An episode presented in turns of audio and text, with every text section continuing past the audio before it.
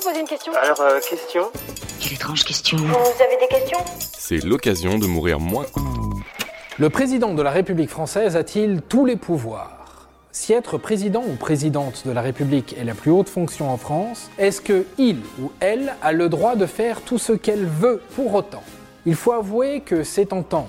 Qui pourrait venir vous dire quoi que ce soit, vous qui êtes le président? Eh bien, détrompez-vous, le président n'a pas tous les pouvoirs. Petit aparté, je vais vous parler de président, mais ça peut tout aussi être une présidente. Gardez-le bien en tête. Bon, déjà sachez, le président est élu pour 5 ans et son mandat est renouvelable une seule fois seulement. Donc, 10 piges max à la tête de l'État. Hors de question de faire une poutine en France, la loi l'interdit. Maintenant qu'on a posé les bases, qu'est-ce qu'il a le droit de faire, le président ou la présidente de la République? Il a déjà les pouvoirs propres, c'est-à-dire des décisions qu'il peut prendre solo, sans demander l'avis de personne. Et parmi eux, il y a nommer le Premier ministre, dissoudre l'Assemblée nationale, organiser un référendum. Puis il y a les pouvoirs partagés. Là, il faut une contre-signature par un autre représentant de l'État, un ministre par exemple. C'est ce que l'on appelle un contre-saint.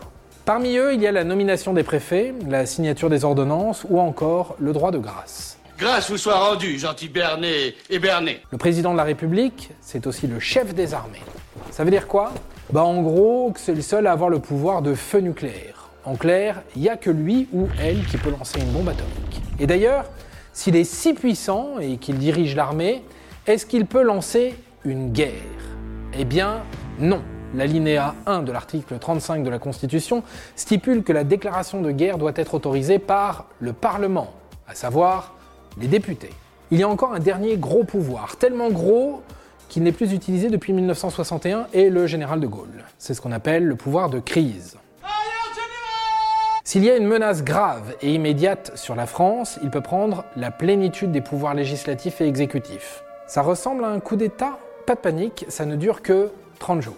Sinon, autre dernière petite particularité qui prouve que le président n'est pas super puissant, il peut être destitué. En gros, il peut être viré, et ça depuis février 2007 seulement. Et l'article 68 de la Constitution, si tu es vraiment très curieux. Et pour quel motif on peut les lourder Eh bien en cas de manquement à ses devoirs, manifestement incompatible avec l'exercice de son mandat. Je sais pas trop ce que ça veut dire, mais au moins ça a le mérite d'exister.